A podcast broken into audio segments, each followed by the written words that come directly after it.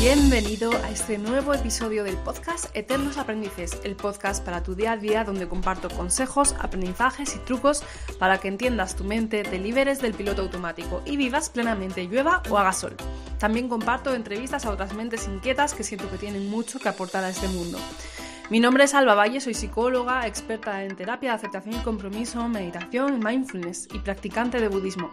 Con la combinación de estas tres disciplinas he creado mi sistema PAY que te ayuda de una forma muy práctica y amena a vivir con paz interior y ser parte activa del éxito en tu vida con la meditación y el mindfulness, apto para todo tipo de agendas y estilos de vida te invito a que practiques tu atención plena durante el tiempo que dura el episodio de hoy. Hoy un tema muy interesante. Vamos a hablar de hipnosis y regresiones. ¿Cómo funciona la mente en eso que parece magia, pero no lo es, que la ciencia investiga, pero no acaba de explicar?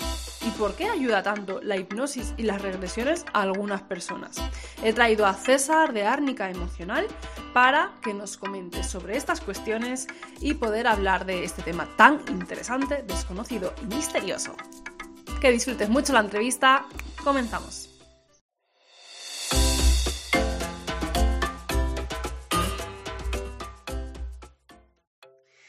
Hola, buenos días, bienvenido César. César. ¿Qué estás? Encantado de estar aquí contigo una mañanita más. Muy contenta también de estar aquí y de poder tratar un tema tan interesante como la hipnosis, y las terapias regresivas reconstructivas, que al final uno escucha de estos temas tanto por internet, verán carteles por la calle, pero yo sé que muchos de los oyentes dirán, pero ¿esto qué es exactamente? Así que estoy súper contenta.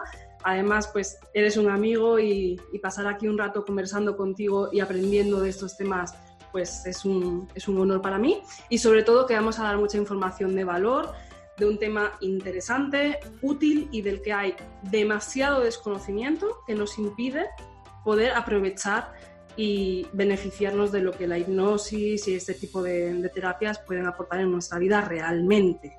Y que no es, no es nada extraño, nada mágico, así que me pareció súper importante a toda la audiencia traeros a César Arroyo para que pueda comentar un poco sobre esto. Así que de verdad, César, muchísimas gracias por estar aquí y cuéntanos un poco eh, sobre, sobre la hipnosis, pues cómo ha llegado este, este tema a tu vida y para alguien que, tenga ahora mismo en su cabeza el concepto de que esto es algo demasiado raro, místico, eh, circense, ¿no? Es de Hollywood prácticamente, de película. Ponnos en contexto un poco de lo más importante que te parece plantearle a, alguien o que quede claro en, un minuto qué es la hipnosis y sí, lo primero sería, ¿qué es exactamente la hipnosis? Pues mira, la hipnosis no es ni más ni menos, y yo sé que aunque lo diga, eh, a la gente le sigue sin cuadrar realmente. No es ni más ni menos que una técnica de relajación. ¿Vale? Eh, la gente siempre viene con preguntas, ¿no? Pero entonces lo que vemos en la tele es verdad o es mentira?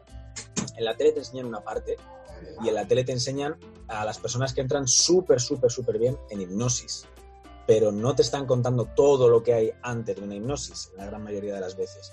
Y es, es ahí donde la persona entiende qué es y qué no es, ¿vale? Y, y simplemente hay que elegir bien para esos espectáculos a la persona que entra súper bien porque va a impactar la manera en la que entra en esa relajación, ni más ni menos, pero eso es una relajación, no tiene más. Es una relajación, vale. Entonces, eh, ¿qué no es la hipnosis? Que tiene que, quedar, que tiene que quedar claro. Vamos a romper ahí con unos hachazos, como dicen en mi tierra. ¿Qué no es la hipnosis? La hipnosis no es magia, la hipnosis no es eh, una manipulación o un control que la persona, que el hipnotista hace sobre una persona y ni mucho menos es que puedas controlar a una persona y hacer con ella lo que quieras. De hecho, eh, una de las primeras premisas que tiene que haber para que la persona entre en hipnosis es que quiera, ¿no? Ahí luego ya está la, labia, ¿no? Que tenga cada persona para pintarlo de una manera que apetezca. Pero normalmente lo que yo encuentro es que a las personas les da miedo. ¿Por qué? Precisamente por eso, por todos los espectáculos que se ven que no te cuentan el antes o, o qué es, y entonces la gente se empieza a hacer su idea, ¿no? De qué es eh, pues eso, que puedes entrar ahí a ver cosas de la persona que ella no quiere o que haga cosas que no quiere. Y no es, no es así. Hay que explicarlo claramente. Y, sobre todo quitar esos miedos, ya que es una herramienta buenísima, que en Estados Unidos, por ejemplo, la utilizan psicólogos y psiquiatras de manera natural, de manera normal, la gente lo tiene bastante aceptado, y aquí, sin embargo, mm, aparte de que es desconocido, es un tema tabú y encima genera miedo y genera rechazo, así que, pues, en mi mano está que eso no cale demasiado y que empiece a calar ese otro mensaje de, oye, tenemos una herramienta que puede ser buena para ayudar a la gente a relajarse y para ayudar a la gente a conseguir objetivos, ya sea en terapia con un psicólogo, una psicóloga o, en otros ámbitos, de manera mucho más rápida y con menor esfuerzo cognitivo, lo cual se va a traducir en que hay mayor adherencia, es decir, que la persona eh, va, a hacer, va a poner más por su parte por llevar a cabo eh, lo propuesto, los objetivos o las medidas o los ejercicios que tenga que hacer y va a conseguir antes y más fácil los resultados que se proponga.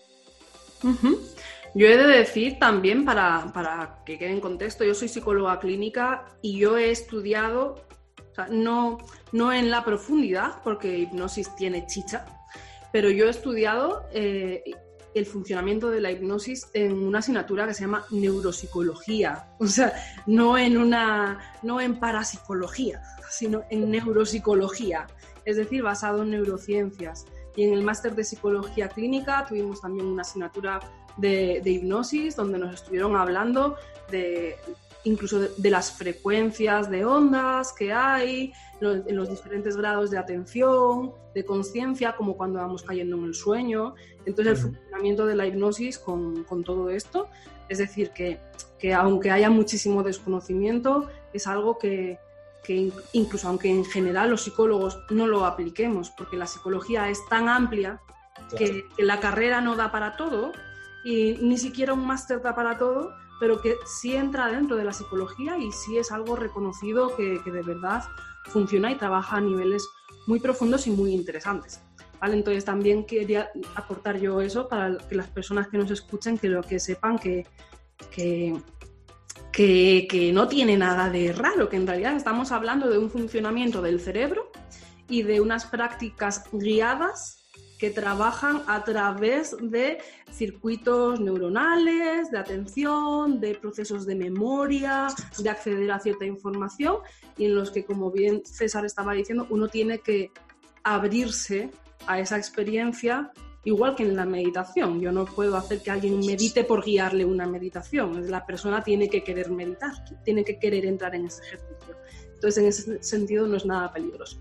Pero, por ejemplo, César, pues dices que es un, son ejercicios de, relajación, pero ¿qué diferencia habría entonces entre em, estar en la playa escuchando las olas del mar y relajarse o ponerte un ejercicio de relajación en, en YouTube o hacer una relajación en clase de yoga o la hipnosis? ¿Qué diferencia? Porque si estamos hablando de que la hipnosis es capaz de ayudar en procesos profundos, quizá no sería como estar en una hamaca escuchando las olas y, relajarte, ¿no?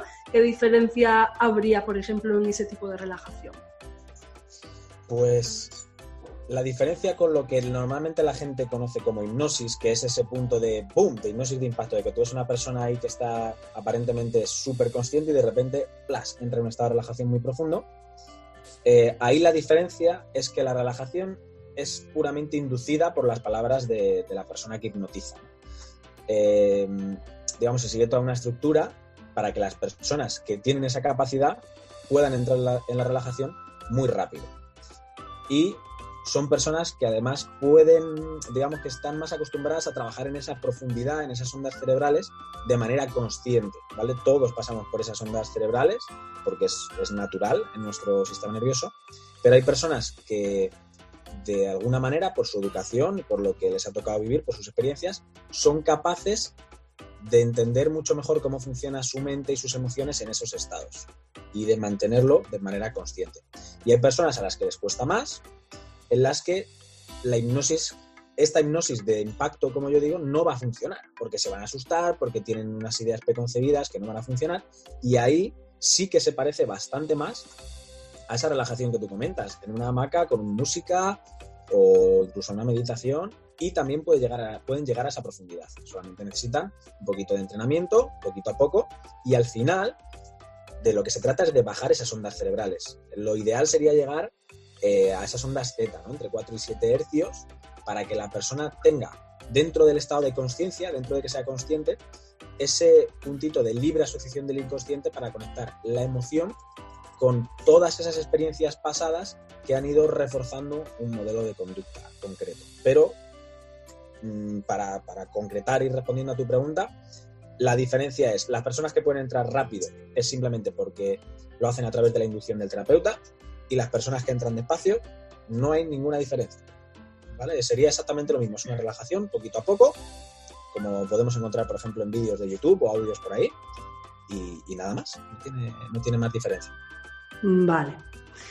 Y por ejemplo, entonces, para, para dar también otro enfoque respecto a lo que estás diciendo, entonces estamos hablando de cuando decimos bajar, es estamos como bajando de un estado de conciencia donde estamos en piloto automático, ¿no? En, muy, en lo terrenal, con nuestros pensamientos, y estamos bajando a un estado em, entre máxima conciencia, como estamos ahora mismo, a, las ondas más bajas serían en un estado de sueño, y nos colocaríamos bajando el ritmo, relajándonos en un estado donde hay otro tipo de ondas y ahí hay como un terreno donde más fácilmente podemos eh, aprender, hacer cambios, trabajar, ¿no? ¿Es así? Exacto, exacto, así es. Vale, y entonces las personas que tienen más facilidad para hipnotizarse, porque sí, por su experiencia, por su capacidad, etcétera, eh, entrarían rápido y otras personas pues pueden ir haciendo este proceso de bajada pues más lentamente y entonces es más importante tener la ayuda de un profesional que te vaya ayudando a ir entrando en ese, en ese punto. Y ese punto es importante porque de esa forma como más calmada se puede hacer otro tipo de, de trabajo más interesante, que ahora vamos a hablar de esto, y es ahí donde entra entonces lo de hipnosis para el tabaquismo, hipnosis para adelgazar, hipnosis para la ansiedad, hipnosis para superar la fobia a los aviones, o hipnosis incluso para eh, curar traumas que están bloqueados del pasado, ¿no? Claro, eh, aquí hay que aclarar una cosa que a mí me parece importante. Eh, yo también utilizo la palabra, cuando ponemos hipnosis para dejar de fumar, hipnosis para lo que sea, ¿no? Siempre que utilizamos eso, es, a mí me resulta más fácil decirlo así por comodidad, por, por agileza, eh, como se diga en el lenguaje, agilidad, que diga. Eh, vaya patada, le pego al diccionario. Pero realmente la hipnosis en sí misma, lo que es la hipnosis solamente, no es terapéutica a nivel psicológico. Sí que puede ser terapéutico estar eh, más a menudo en estado de relajación, pero no es una terapia psicológica en sí misma en el sentido de que la hipnosis, solamente la hipnosis, no va a hacer que dejes de fumar. Hay que proponer todo un protocolo de actuación, ¿vale?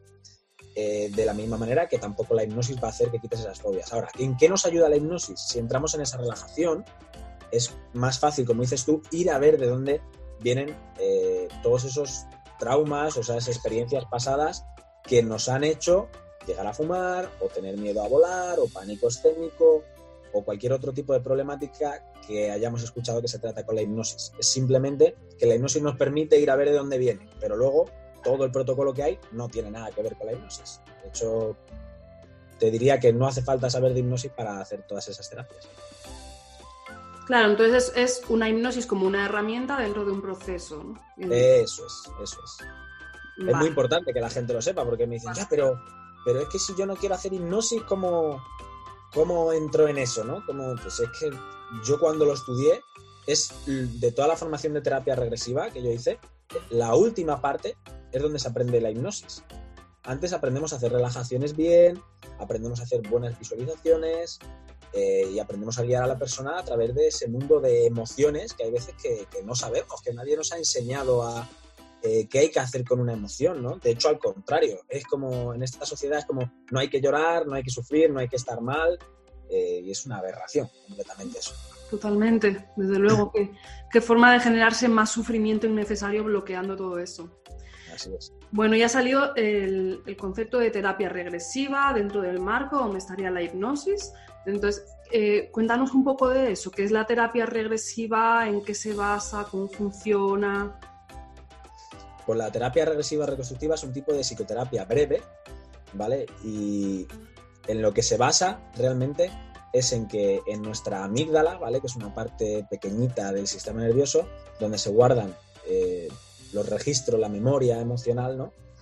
Pues de alguna manera quedan registrados esas vivencias que, que el cerebro necesita guardar bien a buen recaudo para decir, oye, que cuando aquí hay un peligro, que para eso están las emociones, cuando aquí hay un peligro, tienes que alejarte de ese peligro o tienes que acercarte a, este placer, ¿no? A esta cosa que te va a salvar. Funcionamos así, somos eh, binomiales, ¿no?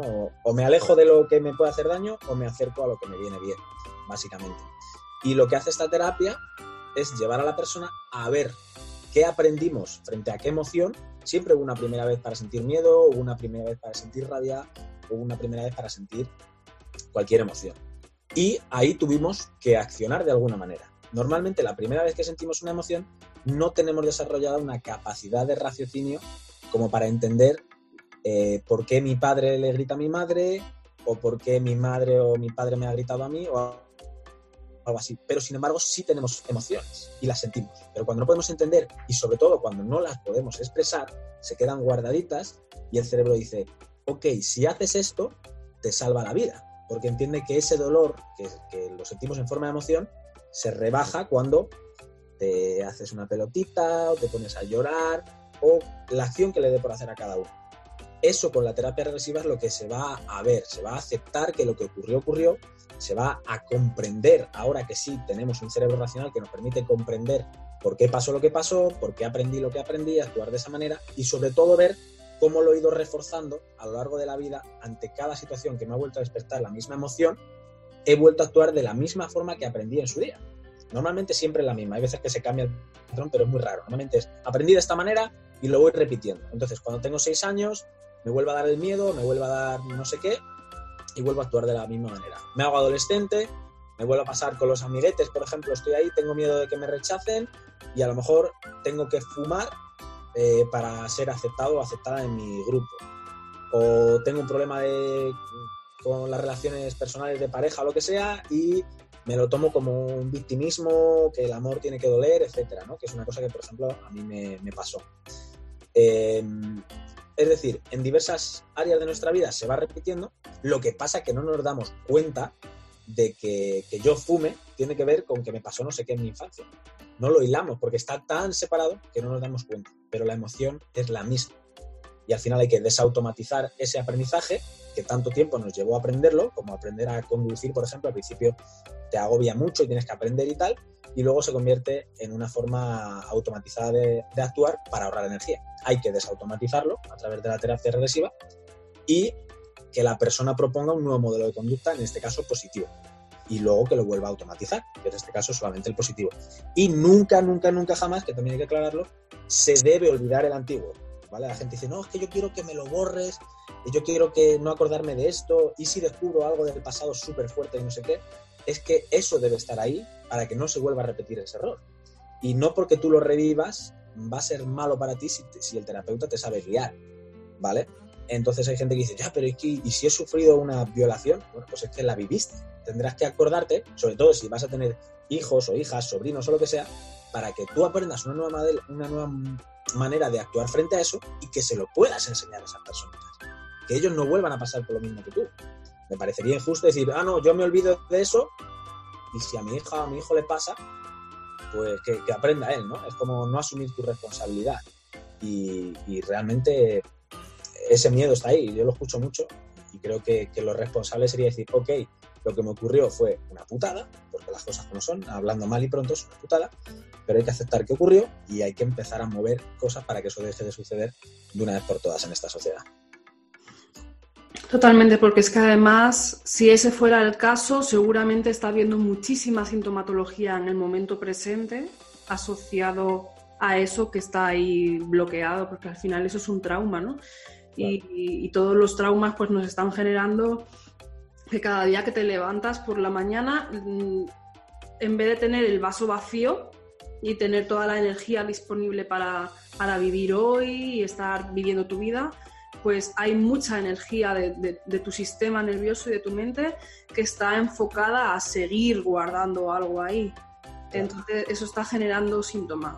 Hay muchas personas pues que si, si, esto les está ocurriendo vivirán con una sensación más de, de opresión en el pecho, tendrán problemas sexuales, tendrán problemas de, inseguridad, problemas en las relaciones, quizá adicciones o, quizá pues simplemente una tendencia a estar mal, a, tener sus emociones en desequilibrio. Entonces merece la pena casi que es, que si aún así fuera, es un regalo que me puedo dar volver a encontrarme con esa niña o con ese niño que haya pasado por eso poder atenderlo, poder abrazarme, poder acogerlo y poder cuidarme y llevarme de la mano de aquí en adelante con amor, no, no con rechazo, ¿no? Porque entonces estamos rechazando una experiencia que nos está generando sufrimiento por más que no queramos mirar ahí. Entonces es que casi que es por un gesto de amor y de autocuidado que tenemos que aprender también a mirar nuestra historia y a poder aflojar con, con esos conflictos. y de hecho lo, lo, vemos de manera como muy natural, ¿no? De, oye, si tienes antecedentes psicológicos en tu familia de depresión o de eh, brotes psicóticos, esquizofrenia y tal, como que tienes muchísimas papeletas de que también te toque a ti. Y hay veces que entendemos que eso es como puramente genético, y sí que puede que en muchos casos haya una parte genética que predisponga, pero hay una parte epigenética que viene del, del comportamiento, en parte, y que podemos modificar, ¿no? Y yo lo veo como ostras, cuando empiezas a hacer regresión y empieza la gente a entender, ah, ostras, mira, mi madre me hizo esto, mi padre me hizo esto, porque a su vez su madre le hacía esto. Y si tiras de la cadena, a su vez la madre de la madre, la abuela, y tiras, empiezas a tirar de la manta y te das cuenta de que siempre se ha ido repitiendo el mismo patrón. Entonces yo me pregunto, ¿es tan, tan genético o es una cosa aprendida?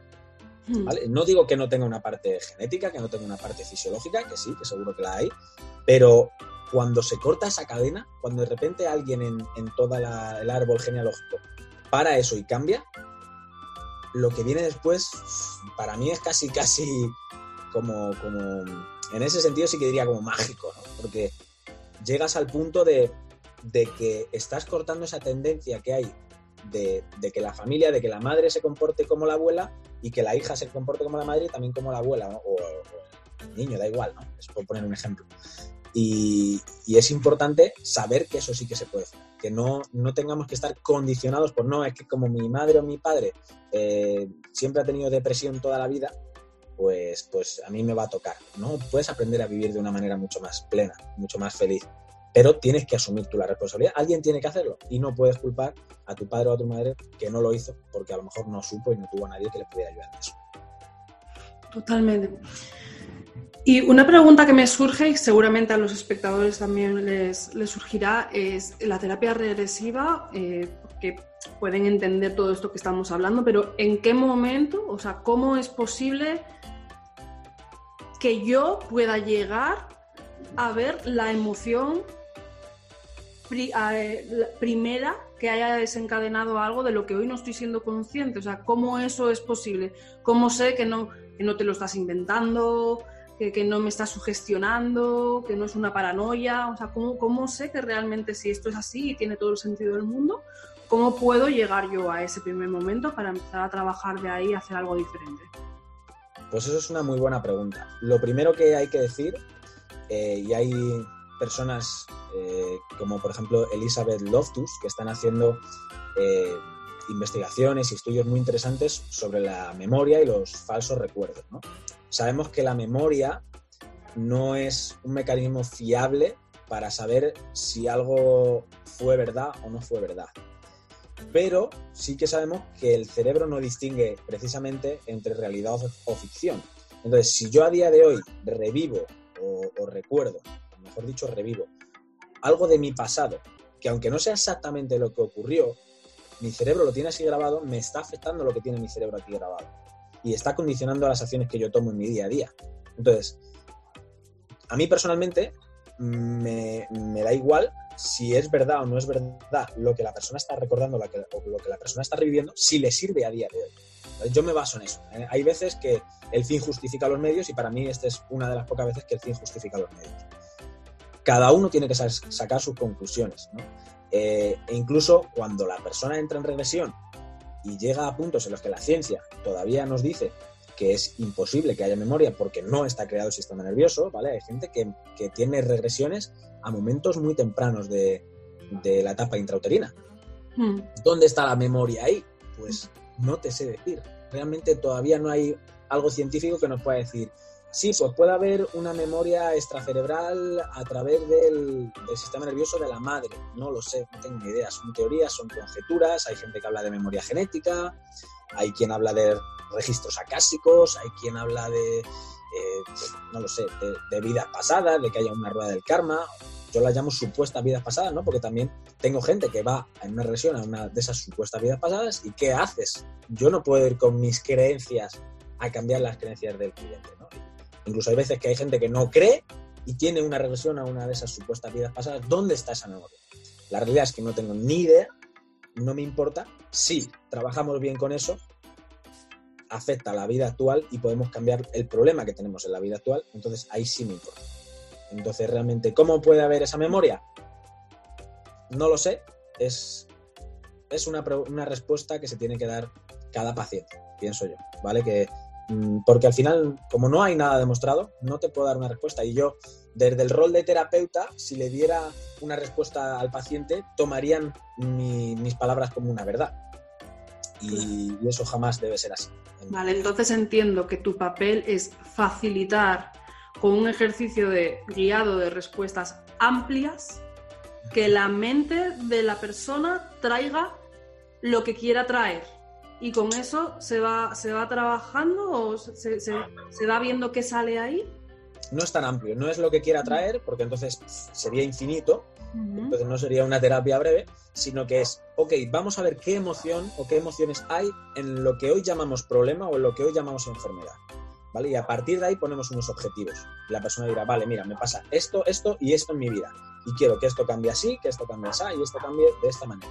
¿Vale? Si tenemos los objetivos claros, lo único que hay que hacer para empezar a desenmarañar todo esto es detectar la emoción de ese problema. Cuando yo eh, siento, por ejemplo, que tengo un problema porque estoy gordo, el problema no es que estoy gordo, ni que me sobre grasa, que también, el problema es cómo yo me siento por eso y las implicaciones que yo siento que tiene para mí en mi vida. Hay personas que sentirán que, yo qué sé, rabia o frustración o pena o, o cualquier otra emoción porque les cuesta relacionarse con otra persona.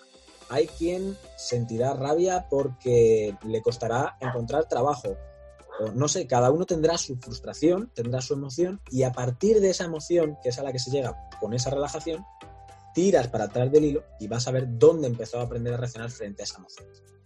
¿Vale? no es una cosa amplia a ver qué sale, sino es, ok, coge esta emoción, siéntela como, como hablábamos tú y yo también el otro día de dónde sientes la emoción. Puedes en el pecho, la garganta, en la cabeza, en las manos, donde sea.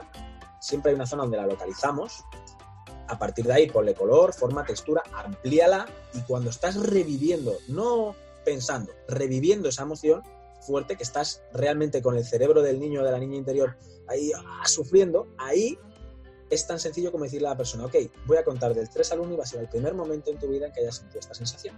3, 2 y 1. ¡Pum! Normalmente a la primera no van al primero, porque cuesta un poquito, pero acaban yendo a un momento súper temprano en el que se empezó a generar todo eso. Y la gran mayoría de veces, luego cuando la gente pregunta a sus padres si tienen la suerte de tenerlos todavía en vida, eh, sucedieron cosas que, cuadran con la regresión, ven que eso es cierto y que se produjo ahí una situación similar y aprendieron a reaccionar frente a esa emoción y tratar todo lo que he contado antes. Mm. Esa es la manera, digamos, cirujana de ir a encontrar el problema de hoy. A través de la emoción se tira para atrás a ver dónde aprendiste esa emoción, no cualquier cosa al pasado. Qué bien que hayas explicado eso. me refería a eso, pero súper bien esto que has explicado. Me refería a que tú no generas el escenario donde esa persona tuvo esa emoción, ¿no? Sino que generas el espacio donde vas a dar las claves de guía para que la, propia mente de la persona traiga lo que tenga que traer. Y no, no, hay que tener miedo a eso porque es una liberación.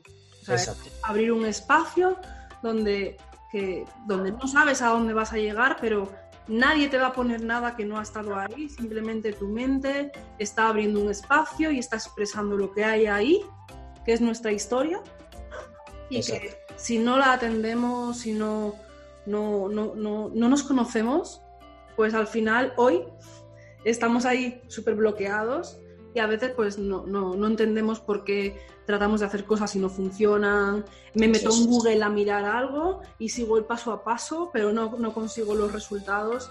Y lo que me encanta de, de, de, este enfoque es la parte de experiencial.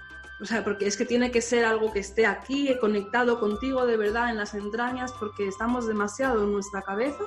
Eso es. Muchas veces hay, incluso, no sería útil eh, muchas veces la gente se, se engancha con cuál es la causa, cuál es la causa, cuál es la causa. Pero si alguien te dice cuál es la causa, te vas a quedar exactamente igual que como estabas. Porque lo importante es aquí qué estoy haciendo con, con, eso, ¿no? Si tú pudieras decirle, César, a esa persona, no, pues es que a los seis años te pasó esta, esta experiencia y a raíz de ahí estás haciendo esto. Pues vale. Claro. Yo me acuerdo una vez que yo tengo un problema de, de hiperhidrosis, me sudan un montón las manos. y una vez estaba hablando con una mujer que hace medicina tradicional china y tal, me dice que eso fue porque mi madre tuvo cáncer a los nueve años y, y me quedé ahí como que eso fue un shock. Pues ya te puedo decir lo que me sirvió a mí escuchar eso, porque dice... Nada, nada. Si claro. no herramienta para, para solucionar eso, puede ser verdad y que acierte y que diga, sí, mi madre tuvo cáncer cuando yo tenía nueve años, vale, ¿y, y qué? ¿Y ahora qué hago con esto? Exactamente. No, no, me, no me, estás dando una herramienta, ¿no? Claro. Eh... Si algo se ha quedado bloqueado ahí, no se desbloquea aquí, se desbloquea viviéndolo. Exacto. Haciendo exacto. algo diferente con esa experiencia. Da igual el razonamiento que yo me dé. Eso es. De la misma manera que el aprendizaje allí se fijó con una emoción, que aprendemos con emociones. O sea, cuando tú intentas aprender algo simplemente de forma racional, es, es un, dolor, es un esfuerzo enorme. Cuando fijamos algo a una emoción, ya sea positiva o negativa, se fija mucho más. Porque nuestro cerebro dice, vale, esto es importante para sobrevivir, ya sea negativo o positivo.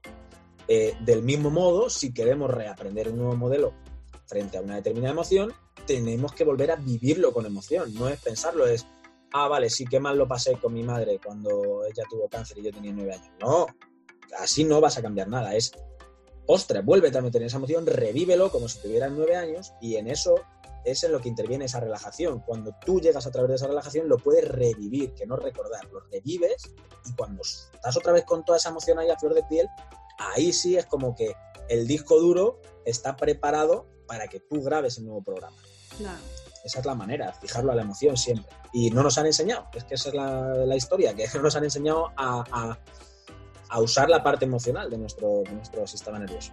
Totalmente. Y es ahí donde se abre un mundo nuevo. Pero claro, a la vez, igualmente, para, es, para esto hace falta la ayuda de un profesional. Sí. ¿no? Porque si no, corres el riesgo de que te queden teclas abiertas y no, no, no hacer un proceso que, que, cierre de verdad, ¿no? Es súper. Importante eso. Y no cualquier profesional, lo que has dicho tú antes de que, oye, eh, nadie te va a meter una historia ahí en tu mente que no haya ocurrido, no es tan así. O sea, sí que puede ocurrir que un terapeuta o una terapeuta meta cosas en tu historia que no son de tu historia. Y a veces pasa, y sobre todo ocurre, cuando el terapeuta o la terapeuta no está bien trabajado. De repente empiezas a revivir un tema de, por ejemplo, habíamos puesto antes el ejemplo de un abuso sexual, ¿no?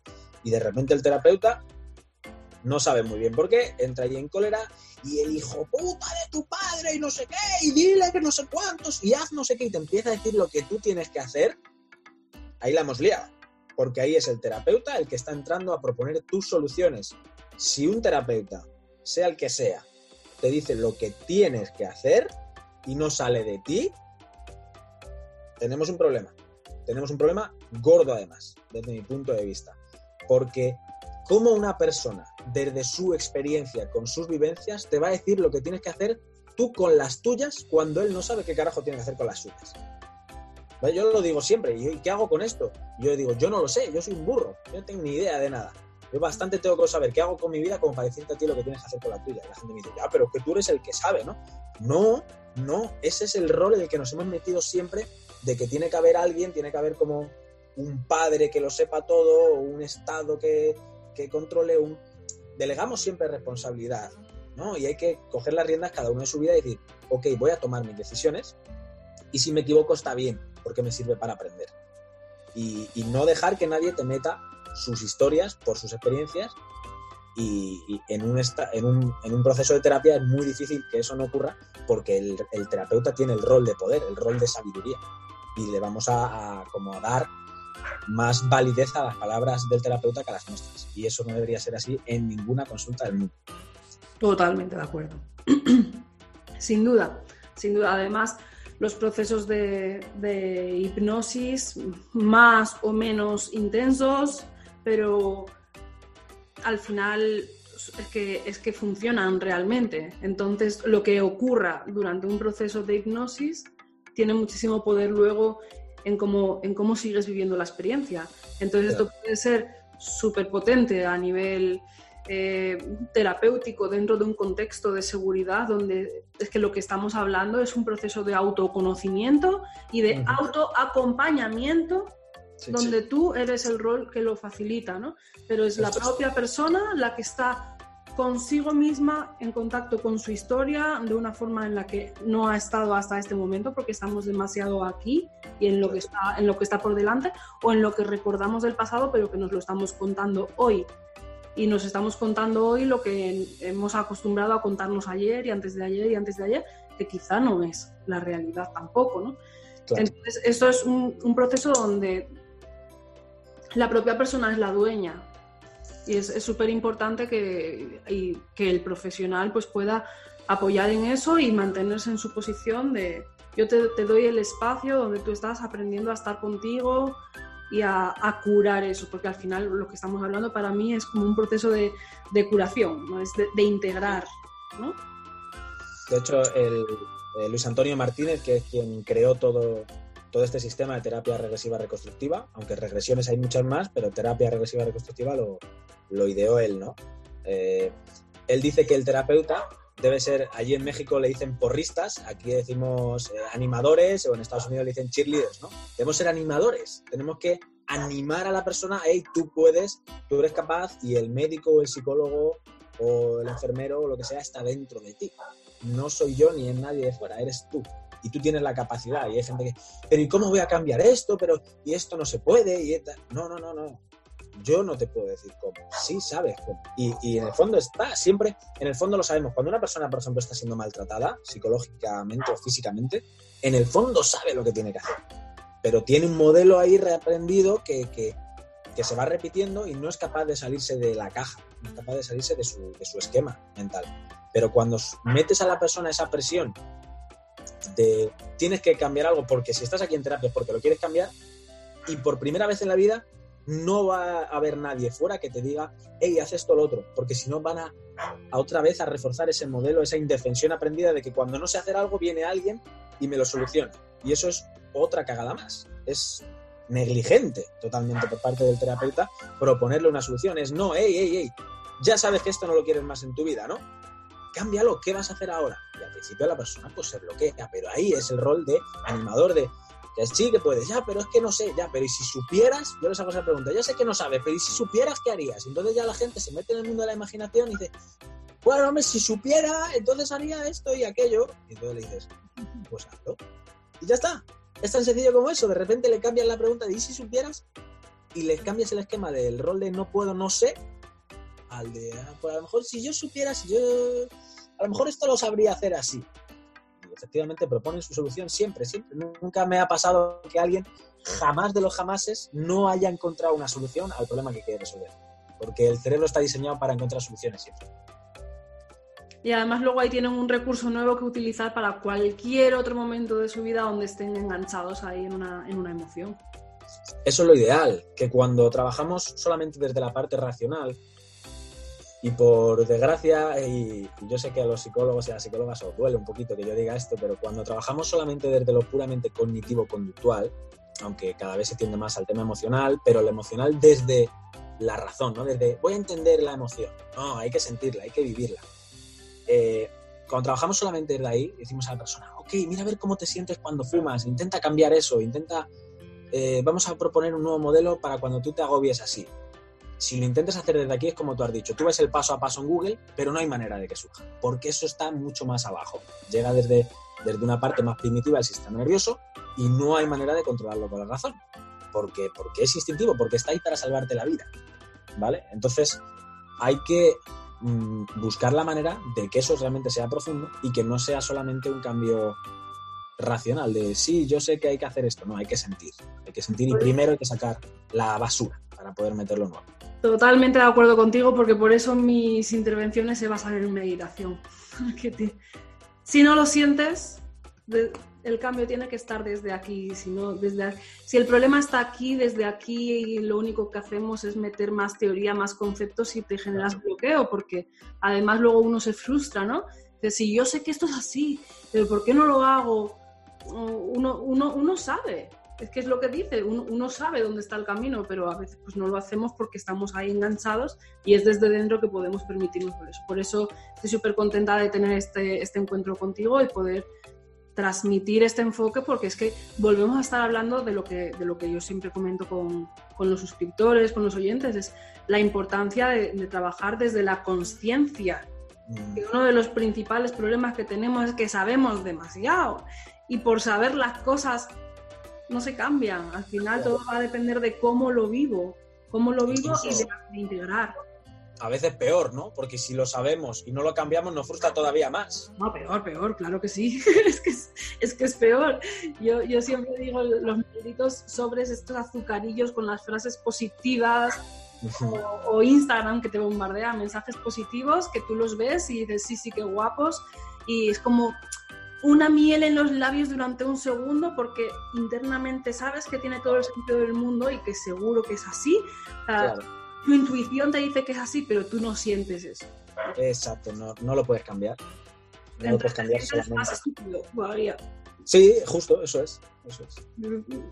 Pues, pues, algo está mal en mí, porque estas frases son verdad, pero yo vivo como si no lo fueran. Eso es, te sientes más culpable todavía. Exactamente. Ahora es como, igual que en el capitalismo en Estados Unidos, el que no sea rico es porque no le da la gana, ¿no? Y supuestamente, pues, el que no es feliz es que no le da la gana. Y eso pone una situación de, culpa, porque, porque si lo piensas, dices, pues estas frases es verdad y toda esta teoría es verdad, entonces si yo no estoy bien es porque mm, algo está fallando en mí, peor todavía. No, al final es por estas cosas ahí internamente que, que no está aquí, no es cuestión de que te lo metas en la cabeza, es cuestión de que lo puedas sentir. Si no lo sientes, al final no es real, no, no cambia nada. Hay ahora como una cierta tendencia, despiértate y mírate al espejo y dite diez veces lo guay que eres, ¿no? Lo poderosa que eres. Para la gente que tiene bien el autoestima, eso es genial, porque te lo va a sentir y le va a empoderar. Pero la gente que tiene baja autoestima, cuando está diciendo una cosa que no siente, hay una disonancia muy grande. Y lo único que va a hacer es, precisamente sobre lo que estamos hablando, es recordarle a la persona todavía más cómo se siente de miserable o de frustrado o de frustrado de, o de mal, porque no es capaz de conseguir eso que está incluso diciendo verbalmente. Entonces, mucho cuidado con las frases positivistas de, ¡ay, qué bien, que soy poderoso, yo puedo con todo y no sé qué! Si no tienes el autoestima bien, eso no vale. Primero hay que sacar la mierda, primero hay que tomarse un café con el diablo para poder echarse unas cañitas con Dios. Exactamente, qué bien que digas esto, César. Gracias, que yo tengo la batalla hecha, pero es que, es que es como ir contracorriente de decir estas cosas, ¿no? Y de hecho en los programas de meditación siempre tengo la primera, la, la segunda parte que es de sacar la mierda y aprender a aceptar, estar en contacto con eso y la, después ya entonces sí puedes hacer todo esto de una forma diferente. Y en los procesos de, de, hipnosis también, al final sí que uno puede arraigar nuevas creencias, ¿no? Pero primero tienes que, que aflojar, entrar en contacto con aquello, desbloquear y entonces después tu mente sí puede sentir una cosa diferente porque no hay disonancia. Eso. El tema está en esa disonancia. Es lo que hablábamos antes de si yo tengo una taza llena de café o de té o de lo que sea y le sigo echando más, se va a rebosar, va a salir, pero no va a entrar. No hay manera de ponerle algo nuevo porque no entra. Primero hay que sacar todo lo viejo, lo que ya no sirve, lo que ya no quiero. Oye, quitar, separar la paja del grano y decir, mira, sí, de todo esto que me pasó, esta parte es positiva, esta me la quedo, todo lo demás fuera. Y a partir de ahí, entonces sí, oye, métele algo nuevo, pero primero hay que sacarlo siempre. Siempre es de lógica, lo hacemos, lo hacemos en casa cuando recogemos, lo hacemos con el armario, lo hacemos con todo y no lo hacemos con nuestra mente y con nuestras emociones. Tiene sentido. Es que no, se, no nos enseñan estas cosas y no se dice, no se explica de esta forma. Entonces, la, parece que todo lo va desde aquí, ¿no? Y de, de, tienes que meterte con calzador pensamientos positivos y que a través de estar metiéndote con calzador esos nuevos pensamientos, todo va a cambiar. Y como, como si fuera esto sota, caballo y rey. Y que no. es así. Y si es sota, caballo y rey, es, es desde aquí, es sota, caballo y rey, pero es baja abajo, siéntelo, permite, afloja, y ahora vas a poder reenfocar de una forma diferente. Pero esto no se hace aquí, es, es, un proceso un poco más profundo que tiene más raíces y por eso es más útil a corto, medio y largo plazo, porque de en el espejo lo guapo que eres y lo bien que vaya el día, dura eso unos minutos como mucho. Si queremos hacer algo que ayude de verdad de aquí en adelante, porque, porque tengas tu trabajo hecho, o sea, estés en armonía con la mochila que, llevas, tiene que ser algo más profundo que, decirte algo, algo aquí, no es tan sencillo. Sobre todo que no, que si lo cambias bien desde ahí, desde lo profundo, no va a salir por otro lado. ¿Cuánta gente hemos visto que deja de fumar y se lían a comer pipas o se, hacen adictos a, se hacen ludópatas y empiezan a jugar a las tragaperras o las apuestas, no sé qué, porque no están solucionando el problema de aquí, están solucionando de aquí. Vale, sé que fumar está mal, venga, lo quito ahí a base de, de fuerza bruta, de fuerza voluntad, pero al final aquí hay un impulso dentro que te lleva a algo que te evada de ese problema que tienes aquí. Sí. Y al final acaba sustituyendo un vicio por otro, un problema por otro y eso no es solución. Sí, sí. César, y si alguien que te esté viendo pues quiere pedirte ayuda para que le puedas echar una mano y hacer un proceso contigo, cuéntanos un poco tanto de, la duración, porque dijiste antes que era breve, entonces es algo potente y profundo y a corto, medio y largo plazo, pero a la vez es un enfoque breve en el tiempo. Y también cuéntanos si, si siempre tiene que ser presencial o se puede hacer online, cuéntanos un poco de eso también por si a alguien le interesa. Bueno, pues breve, primero hay que matizarlo, ¿no? Breve para una psicoterapia, pues a lo mejor es hacer entre 8 y 12 sesiones, que es lo que dura de media, ¿vale? En comparación con personas que a lo mejor pues hacen 30 sesiones de una psicoterapia a lo mejor normal, ¿no? Eh, o más al uso. Eh, yo lo que hago es que lo acoto en un periodo de cuatro meses, porque mínimo lo ideal sería hacer una sesión en semana, aunque se pueden hacer más. En cuanto a lo que dices de presencial o no, eh, yo prefiero presencial porque hay mucho más contacto, hay más rapport, pero se puede hacer online y de hecho yo ya he trabajado con varias personas online y la diferencia es que la persona se tiene que sentir confortable, se tiene que sentir segura y en un entorno en el que si tiene que llorar o tiene que gritar o rabiar o lo que sea, sienta que puede hacerlo. Con eso es más que suficiente para que la persona lo pueda hacer perfectamente online. Las sesiones vienen a durar una hora y veinte, una hora y media como mucho ¿vale? Y lo ideal es espaciarlas, si por ejemplo yo que propongo este periodo de cuatro meses, hay personas que dicen, no, es que yo lo quiero acortar, vengo con muchas ganas, quiero quitarme esto ya, pues hasta tres sesiones en, semana se pueden hacer. Aconsejo que dejen un día de descanso entre una y otra, porque hay veces que hay personas que me han dicho, no, martes, miércoles y jueves. Ostras, martes y miércoles bien, pero el jueves ya esto está frito, necesitas aplicar, necesitas apaciguar todo eso. Y, más sesiones de eso es, demasiado saturar. Entonces, eso, ¿no? En el tiempo, unas 10 sesiones de media, 8, 10, no más de 15, en un plazo no superior a 3, 4 meses y una duración de cada sesión de una hora y media. Y se puede hacer online, se puede hacer presencial. Y bueno, la gente que quiera que, que me esté viendo y le interese trabajar conmigo, eh, pueden rellenar un formulario que nos dejaremos por alguna parte por aquí, si te parece, ¿no? Sí. Y, bueno, si quieren trabajar, pues hablamos, hacemos primero una llamada para ver si les puede cuadrar, si no les cuadra. Eh, a mí me parece que terapia no pedida es agresión. Eh, no se puede darle algo a alguien que no lo quiere porque no lo va a aprovechar y la persona tiene que estar muy decidida hacerlo y que no venga porque, no, es que mi pareja me ha dicho que tengo que dejar de fumar, no sé, no, no, tiene que salir la atribución interna, la responsabilidad propia de decir, yo esto lo cambio porque yo quiero. Hmm. Totalmente.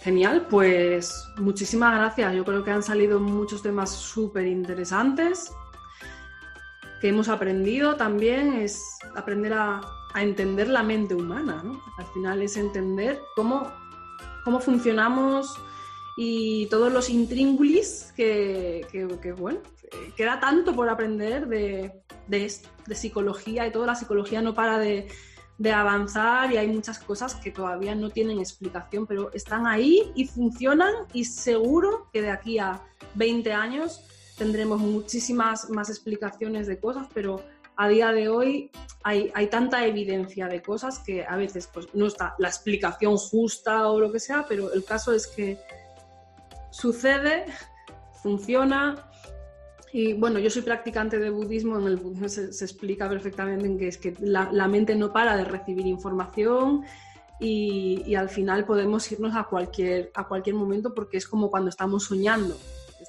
Estás durmiendo y un sueño es un, un cóctel, un batiburrillo de, de, las impresiones mentales que tu conciencia ha ido acumulando de diferentes vivencias y simplemente en ese momento donde estás durmiendo con los sentidos eh, desconectados, pues lo que experimentas es lo que, es, es, lo que está en tu mente de una forma así, embatidora, ¿no? Es una, es una onírico. Pues es, un, es una experiencia onírica de las impresiones que están en, tu mente.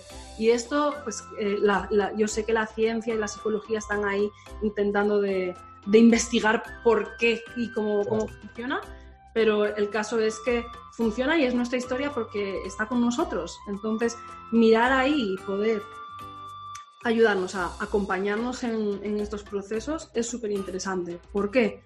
Porque en realidad, si queremos estar bien, en equilibrio y vivir plenamente, no tenemos más opción que pararnos un poco y atendernos y conocernos. No podemos vivir como si no tuviéramos una mochila ahí detrás y como si no tuviéramos que hacer, como si no fuéramos responsables de nosotros mismos en realidad. Pienso que muchas veces llevamos muchas responsabilidades adelante y nos olvidamos de algo que es muy importante, que es pararnos y cogernos la mano a nosotros mismos y llevarnos de la mano, ¿no? ser una buena compañía a ti mismo. Y para ser una buena compañía necesitas ir haciendo paraditas también un poco de, de integrar, de ver qué estoy sintiendo y de tratarte bien, porque muchas veces buscamos ese bienestar desde aquí, ahí como hablábamos antes, ahí metiéndonos con sacacorchos o tirando de, el decálogo para ser feliz, venga, y te pones a seguir paso por paso, pero tú sigues notando aquí, en la parte emocional del cuerpo, que empieza en la garganta, hasta, hasta los genitales, en toda esta parte emocional hay un bloqueo que da igual lo que hagas, lo que compres, las vacaciones que te pegues, los libros de autoayuda que leas, que aquí esto sigue estando bloqueado y no lo vas a desbloquear metiendo más cosas por aquí ni hablando más del tema. Es, un proceso interno muchísimo más profundo y es la mayor ayuda que nos podemos dar nosotros a nosotros mismos y por lo tanto a las personas a las que queremos y que nos quieren. Me parece que si alguien nota que tiene un problema interno ahí que esté enganchado, de verdad, mira, pues puedes completar el cuestionario, tener una llamada con César y ver la posibilidad, plantearte simplemente la posibilidad de poder hacerlo y verlo. Y espero también que a estas personas pues les haya ayudado también el, enfoque y a los que no estén súper enganchados, que esto les ayude también a permitirse acompañarse en los procesos, permitirse sentir, permitirse en las cosas que nos están ocurriendo hoy o el 2020 que nos viene por delante, pues que nos vamos a tener ahí un, reto también de, pararnos, permitirnos sentir y acogernos porque así también evitamos que se generen más bloqueos. al final, si viviéramos de una forma mucho más plena, más en contacto con nosotros mismos y con nuestras emociones, facilitaríamos que no se dieran estos enganches de, de colapso, ¿no?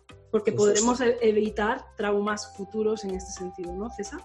Sí, de hecho, mira, justo ahora que, que comentas esto, ¿no? Y esta situación del 2020 que estamos viviendo de confinamiento con el tema del coronavirus y tal, eh, hay personas que lo van a pasar realmente mal, hay personas que van a sufrir mucha ansiedad, ¿no? Porque de repente parar toda esa vida, parar todo ese batiburrillo de, que es casi como, como, una reacción de dominó, ¿no? Que no se puede parar, vamos a trabajar, volvemos, no sé qué, hacemos esto, la comida, la compra, no sé qué, acuéstate, vuelve, vivimos como autómatas y de repente el vernos obligados ahora a parar te hace enfrentarte con toda tu sombra de golpe. Y hay mm. gente que se le va a hacer demasiado grande. Mm. Y sin embargo, en otras culturas en las que precisamente lo que les, les sobra es tiempo, o eh, culturas más antiguas, ¿no? De estas eh, tribus, ¿no? Que, que vemos que suena ahí todo como muy a cosa rara y a mágica, no hacen otra cosa que estar en contacto con, con esas emociones constantemente. Y que esos rituales que hacen, ese, que sepan tanto de los sueños, que sepan tanto de las emociones, no es casualidad. Porque lo que hacen son rituales súper fuertes para entrar en contacto precisamente con lo más interno que tiene cada uno. Y llegan hasta el punto, hay rituales, casi siempre para ellos son rituales como de, de muerte, de tránsito y renacimiento. ¿no? Incluso hay algunos muy fuertes, muy fuertes, donde se entierra a la persona hasta más o menos la altura del pecho, se le tapa con ramas, de alguna manera como, hey, te hemos enterrado y vas a morir. Y te dejan toda una noche ahí, tú sientes los bichitos, tú sientes todas las cosas, y ese es el momento como más a lo bestia de, parar, ¿no? O sea, si ahora con el confinamiento la gente se va a sentir agobiada, imagínate eso, que te entierran, no te puedes ni mover, y tú vas notando los bichitos y las cosas.